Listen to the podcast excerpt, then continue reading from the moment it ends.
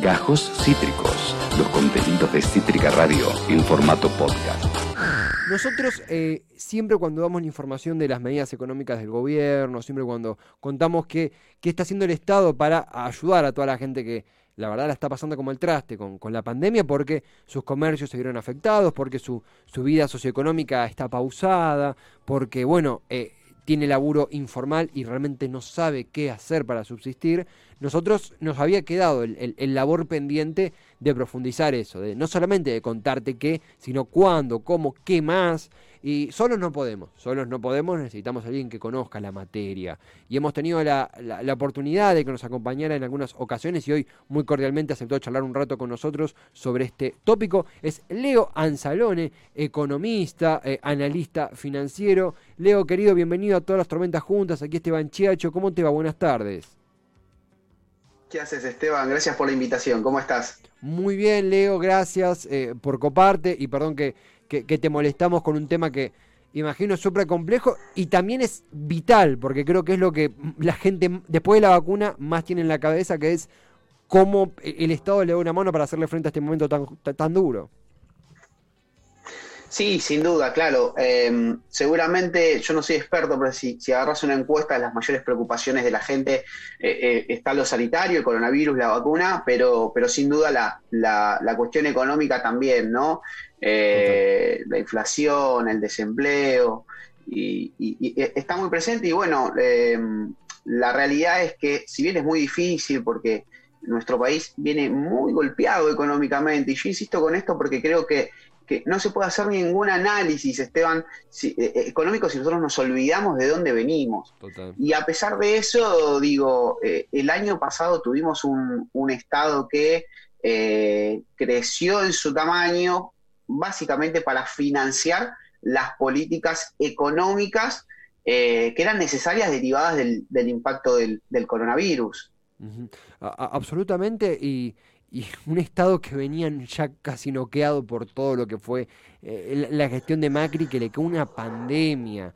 No, no, en la historia reciente no, no hay antecedentes en nuestro país de una pandemia, porque bueno, no, no hay punto de comparación con lo que fue la gripe porcina, por ejemplo, no hay punto de comparación. La gripe porcina tuvo un auge de un, de un mes acá o dos meses, y esto ha sido bueno, la idea que nos dan es casi, por lo menos dos años va, va, a extenderse esto, ¿no? Ya 2020, y todo indica que el 2021 va a estar comandado por la, por la vorágine de esta pandemia. En este sentido, se habla IFE, ATP, eh, bono, incentivo y, humildísima opinión, hay veces que el gobierno con la mejor voluntad tiene una comunicación muy particular. Eh, me ha pasado de, ver que algunas medidas estaban anunciadas en, en, cadena y otras por ahí en un medio y vos te quedás como diciendo, para, para, me organizo, escucho la nota con tal periodista, pero cuesta, cuesta porque a veces la cabeza no está preparada y a veces estamos quemados. Por eso, Leo, te molestamos. Vos si tuvieras que analizar, detallar, contarnos de qué va la ayuda que está brindando el gobierno, ¿cómo empezarías? ¿Cómo te gusta categorizarlo? Bueno, eh, eh, en principio no, no, es molestia, para mí es un gusto charlar, te veo ahí como volando entre montañas, está muy bueno. Gracias. Eh, pero, pero la realidad es, es, esto, digamos, es cierto que puede haber problemas, puede haber, no, probablemente haya habido problemas severos de comunicación, pero digo, también a la hora de comunicar medidas es la primera vez que esto pasa en la historia de la humanidad. Eh, entonces, digo, los funcionarios también vamos aprendiendo eh, a comunicar en esta situación. Yo creo que durante el año pasado hay dos o tres políticas que son centrales, fueron centrales para el 2020. Las nombraste vos, que es además las que más conoce la gente. Una, el IFE, el ingreso familiar de emergencia, una, una política pública que a los sectores más vulnerables, las personas sin laburo, eh, los monotributos más bajos y demás, el Estado le ponía 10 mil pesos en el bolsillo para lo inmediato, digo, básicamente para la comida, para lo que se, necesitara. ¿no? El IFE, por un lado, que eh, llegó a 9 millones de argentinos.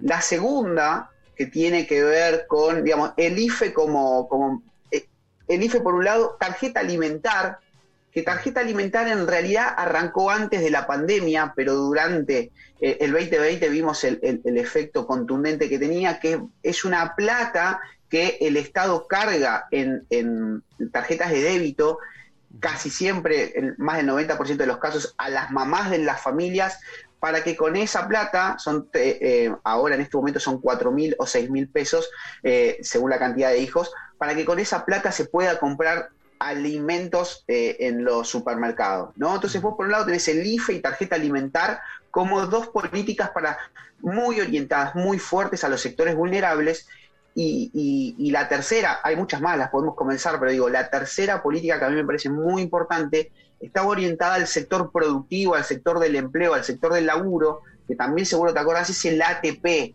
la asistencia al trabajo y a la producción, que para explicarlo sencillo, era un poco más, más complejo, pero para explicarlo sencillo, el Estado pagaba hasta el 50% de los salarios de trabajadores de empresas privadas. ¿Sí? Eh, hay 350.000 empresas que eh, eh, pudieron seguir pagando sus salarios gracias a este ATP. Digo, por un segundo imaginemos lo que hubiese ocurrido si 9 millones de argentinos no hubiesen recibido el IFE o estas 350.000 empresas no hubiesen podido acceder al ATP. Hubiese sido, Esteban, creo que un absoluto desastre. Entonces me parece que esas tres políticas, para, nombrarte algunas. Después, eh, no sé, algo muy importante para mí, digo, eh, eh, el, Ministerio de Cultura, por ejemplo, también asistiendo a los trabajadores de la cultura, digo, no hay que olvidar que el año pasado, por ejemplo, se congelaron las tarifas energéticas, inclusive la nafta, se congelaron los precios de, los alquileres, si vos no pagabas porque tu alquiler, porque te habías quedado sin laburo, nadie te podía sacar de, de esa casa, una cantidad de políticas muy importantes eh, que, fueron muy precisas, muy necesarias eh, en esos momentos. Y ahora, en esta nueva segunda ola, que de restricciones llevamos 15 días nada más, eh, el gobierno ya dijo que para el sector del AMBA, que es el sector que está con restricciones más grandes, se va a dar un bono de 15 mil pesos a todos los beneficiarios de AUH, AUE y a los monotributos más bajos de clase a y B. Digo, podemos poner el nombre que queramos a las políticas, pero lo que vemos es un Estado muy presente, ¿viste? Eh, como decimos en el barrio, no se le sacó la cola a la jeringa, se le puso el pecho a esto y, se está asistiendo a, los sectores que más dificultades tienen. Eh, justamente acá lo, mencionábamos eh, en el bloque de noticias de ayer, 15 mil pesos desde ANSES para asignación universal por embarazo, por hijo y los monotributistas A y B. Eh, obviamente que eh, yo, obviamente, hablar de economía con vos me, no, es la palabra me incomoda. No corresponde porque te has dado cuenta que yo soy más de las ciencias sociales, pero la economía es una tiene ese componente social que no podemos ignorar. Es una ciencia social. Eh, y, que vos tanto lo, lo, convocás, por eso también me gusta esta conversación, que más allá de lo técnico y lo matemático, que es imprescindible, está el componente social, pero el Estado está poniendo plata en las personas con, con menos capacidad de ahorro, ¿en qué sentido? Por un lado, que puedan ir, gastar la plata, comprar su comida, obviamente que está el tema también de la canasta básica, que, nos corre con una ventaja siempre, pero amén de eso, eh, también el, incentivar la plata circulando, que se multiplica circulando, eh, desde esas personas que obviamente esa plata no la van a atesorar, la van a ir y la van a gastar. Eh, desde tu óptica, Leo, tengo entendido que esta es la primera gran táctica económica de la segunda ola. No sé si me estoy comiendo un paso y no sé si lo ves como un primer paso de varios o si crees que va a ser un atenuante que va a perdurar por un tiempo y que no habrá novedades por un, por un tiempo prolongado. No sé cómo lo lees. ¿Vos te referís al bono en particular, que es la primera etapa, o hablas de eh, eh, la importancia que le da este gobierno al consumo? No, no digo. Me, perdí. Puntualmente del bono, puntualmente del bono, si es la, la, primera gran táctica de esta segunda ola, en concordancia con las demás, o si hubo una anterior y me, y me trae algún paso. No, no, de, esta, de esta segunda ola es la primera, eh, la, primera medida contundente, una medida que está muy segmentada a la región del AMBA, que es la región que hoy eh, tiene las restricciones nocturnas y demás. Claro. Es cierto que como ya el gobierno anunció, lo dijo el propio presidente de la Nación, digamos, esto se empieza a correr, hoy ya empezamos a ver cómo otros distritos del interior de la provincia de Buenos Aires empiezan a cerrar también, pero a esto que se le llama la segunda ola, este bono de, de, 15 mil pesos es la primera, la primera medida. Digamos, lo que nunca dejó de existir es, eh, es el ATP con otro nombre, que es el REPRO. Eso siguió estando siempre, que sigue siendo una asistencia eh, del Estado para que los empresarios puedan pagar los sueldos. Eso siguió, se siguió manteniendo, la tarjeta alimentar también, eh, pero específicamente para esta segunda ola, eh, este bono de 15 mil pesos es, la primera medida que se toma. yo cuando te, repasé las políticas y cuando, cuando hablamos la otra vez de, cómo el Estado fue poniendo los recursos en distintos lugares, lo que te quise decir es acá se va a seguir ayudando a quien, se haya, a, quien haya que ayudar. Eso no. Mira, contar muertos en la calle no es justicia social. Y nosotros los peronistas buscamos la justicia social y este es un gobierno peronista. Ergo, vamos a estar donde haya que estar poniendo los fierros que haya que poner para defender a los sectores que peor la pasan. De eso no hay duda.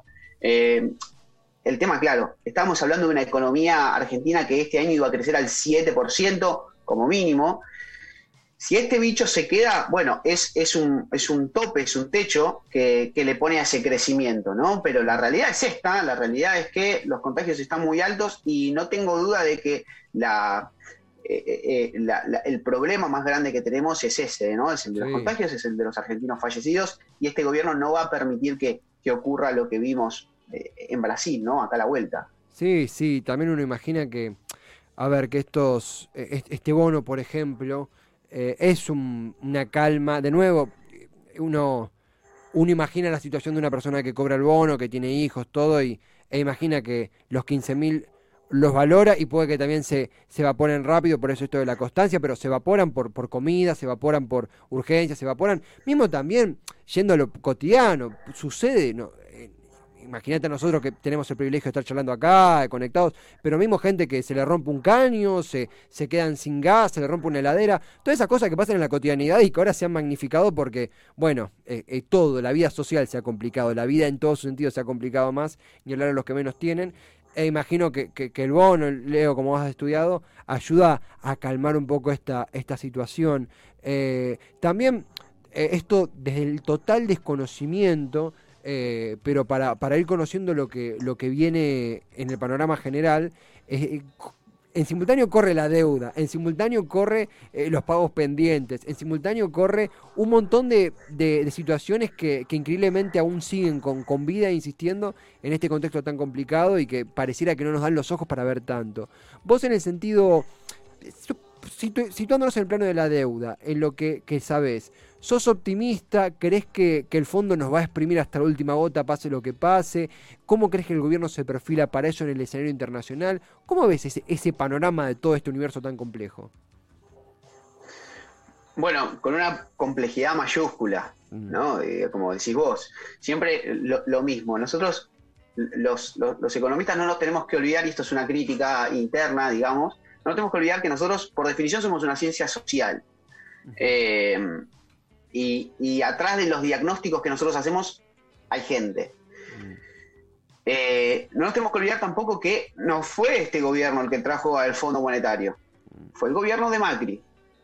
En ese sentido, yo la verdad que uno sabe qué intereses representa el fondo, cuándo se creó el fondo, digamos, eso está muy claro. Ahora, he visto durante los últimos meses algunas señales del Fondo Monetario Internacional que por lo menos no me, no me permiten ponerme tan pesimista. Mm. Una tontería que se discute mucho en los medios, digo, esto de, la, de la, inflación como el resultado de la impresión, la, impresión monetaria, ¿no? de la famosa maquinita. Bueno, el Fondo Monetario, la cuna del mainstream, la cuna del neoliberalismo, ha dicho, bueno, esto no es así, la inflación tiene múltiples causas. Entonces, ese, ese pequeño corrimiento, si se quiere, de la derecha hacia el centro del Fondo Monetario, eh, eh, inclusive haciéndose cargo que el préstamo que le dieron a Macri estaba por fuera de lo que podían hacer, por fuera de sus estatutos y demás. Digo, esas cosas eh, pueden permitirnos ver que estamos hasta un fondo monetario un poquito más sensible, para ponerlo en, términos claros. Mm. Me parece que este viaje que hizo, hizo el ministro Guzmán por Europa sobre todo fue muy positivo. Digamos, hay que recordar que el Fondo Monetario es como si fuera una empresa cuyos socios son países. ¿sí? Cada país tiene un porcentaje de esa empresa. Eh, me parece que este viaje que hizo el, ministro Guzmán fue muy, muy importante en función de renegociar esta deuda maldita que tenemos con, con el fondo, pero digo, hoy no tengo dudas, la, lo más importante, lo primordial es la gente, ¿sí? Eh, nuestros vecinos, nuestros amigos, nuestros familiares, que en muchos casos no encuentran una cama para atenderse y eso lo tiene que resolver la política. La economía es una pequeña herramienta más de la política y como como tal debe ponerse a disposición de la política. Entonces, eh, lo, que, lo que hay que hacer es ordenar lo sanitario, ordenar la salud, y en función de eso, si hay argentinos que necesitan que le pongamos unos manguitos más eh, en el bolsillo, hay que hacerlo, hay que trabajar más fuerte. Sé que se está haciendo, pero hay que trabajar más fuerte, con más creatividad, para eh, frenar el aumento de los precios, sobre todo de los alimentos. pero es eso, ¿no? E, es la economía como, como una herramienta de la política eh, y, no al revés. Eh, reivindico totalmente eh, respecto a, al de, ni siquiera es un debate, decía el debate, no es el debate, es la realidad. este es un bolo de gobierno peronista y la, lo que prevalece en eso es la, humanidad el que tenemos al lado, el compañero, el familiar, pongamos el título que queramos, pero la humanidad de, de la persona más próxima en, nuestro, en lo que nos rodea antes que cualquier entidad internacional. Obvio que esto, llevarlo a la práctica es un mundo, obvio que esto no, no es desconocer la deuda, sino que es entender que estamos en una gran excepción. Vos lo dijiste muy claro, Leo, no, no quiero, no quiero, no quiero repetirte. Acá Patorre, un gran amigo de la casa, tiene una reflexión como para cierre si querés para analizarla. Néstor usaba la maquinita, pero la gente tenía guita en el bolsillo para consumir y las paritarias cerraban por encima de la inflación. Mientras no tengamos la maquinita de los dólares, hay que usar la de los pesos. Básicamente esto de... Eh, podemos decir, inyectar plata en los sectores menos pudientes para que sobrevivan en este momento tan, tan complicado. Lo interpreté así, no sé vos cómo, cómo lo lees. Sí, está perfecto. A ver, eh, Néstor tenía, justo, justo hoy en esta fecha tan especial, eh, Néstor tenía en, la macro algo que es absolutamente importante, fundamental, no es importante. Digo, eh, Néstor recaudaba, no Néstor, ¿no? La política, la, la economía, recaudaba más de lo que gastaba a nivel interno y también externo. Argentina vendía más de lo que compraba. Ese superávit gemelo le dio una potencia a Argentina impresionante que después nos ha costado volver a, volver a tener. Mm. Eh, yo siempre digo lo mismo, volviendo a, lo que decías, la, la, famosa maquinita es una herramienta más de la política económica. Que vos le digas a un economista, no, no, no se puede imprimir, digamos, hay que reventar el Banco Central, como dice algún que otro cabeza de termo. Eh, es como que le digas a un cirujano que tiene que entrar a operar, pero vos le sacás el bisturí. Y bueno, no, no se puede. El bisturí es parte de los instrumentos que tiene para resolver lo que tiene que resolver. Bueno, la, política monetaria, la cantidad de pesos en la calle también es un instrumento. Cierto es que cuando uno se excede y se dan algunas cosas, sin duda, en Argentina eso va a inflación. Eh, pero Macri rompió todo, todo. Entonces no hay otros instrumentos para salir de esta situación que no sea la, aumentar la cantidad de pesos en los bolsillos de los argentinos.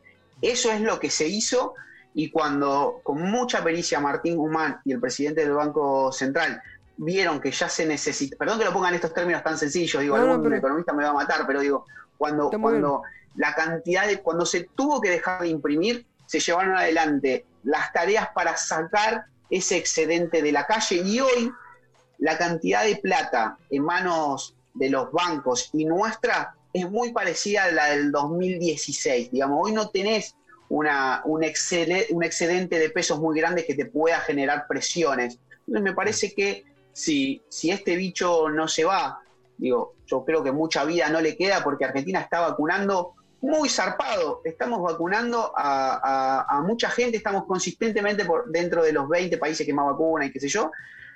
Pero si hay que tomar la decisión de imprimir, el gobierno lo va a hacer, eh, porque eso no, no, no, no es un problema. El problema es que nuestros pibes no coman. Nosotros somos un gobierno peronista, queremos que nuestros pibes coman en casa, con mamá, con papá y con la familia. Así que eso no es algo que, que, debería, que debería preocuparnos siempre y cuando después podamos resolverlo como se hizo el año pasado. Sí, celebro mucho que esta sea la conclusión. Eh.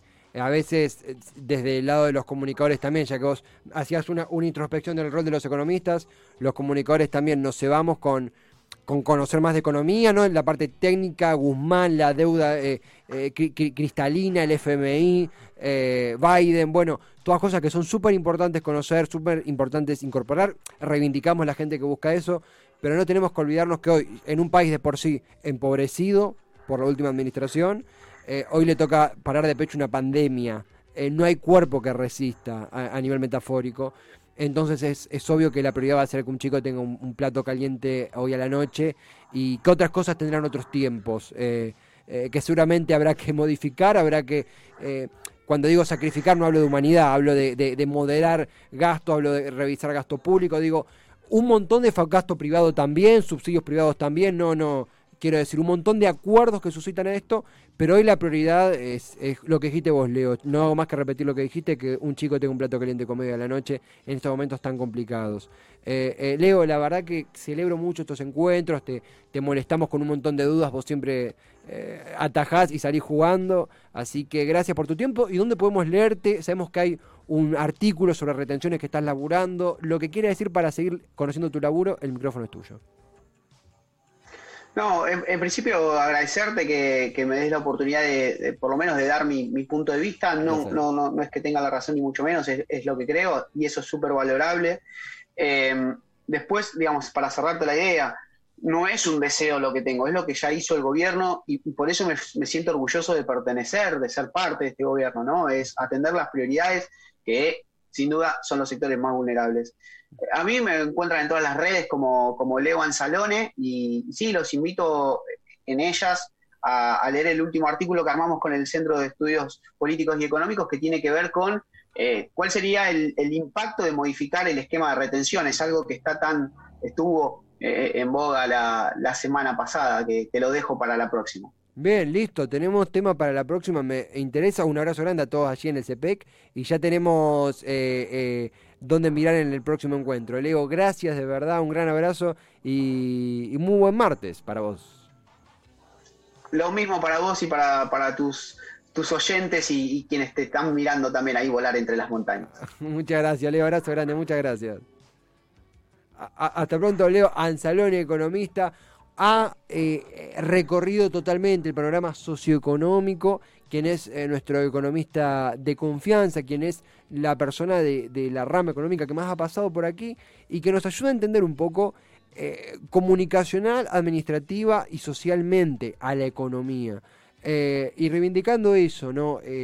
Entendemos lo mismo que mencionábamos en la conclusión. Es menester eh, comprender la deuda, es menester discutir los gastos, insisto, no solamente el gasto público, los subsidios privados, los acuerdos corporacionales que tiene el gobierno, estamos para eso. También para recordar que, eh, que es menester es imprescindible que el norte siempre sea, el norte es una palabra bastante, bastante, un término bastante polémico en este contexto, que el horizonte siempre sea, que el fin siempre sea que todos los chicos hoy puedan comer un, plato caliente, puedan resguardarse, puedan atenuar esta, este panorama tan, tan, tan triste que atravesamos. Leo a él, a la gente del CEPEC, muchísimas gracias, muy claro como siempre.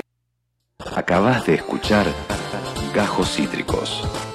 Encontrá los contenidos de Cítrica Radio en formato podcast en Spotify, YouTube o en nuestra página web.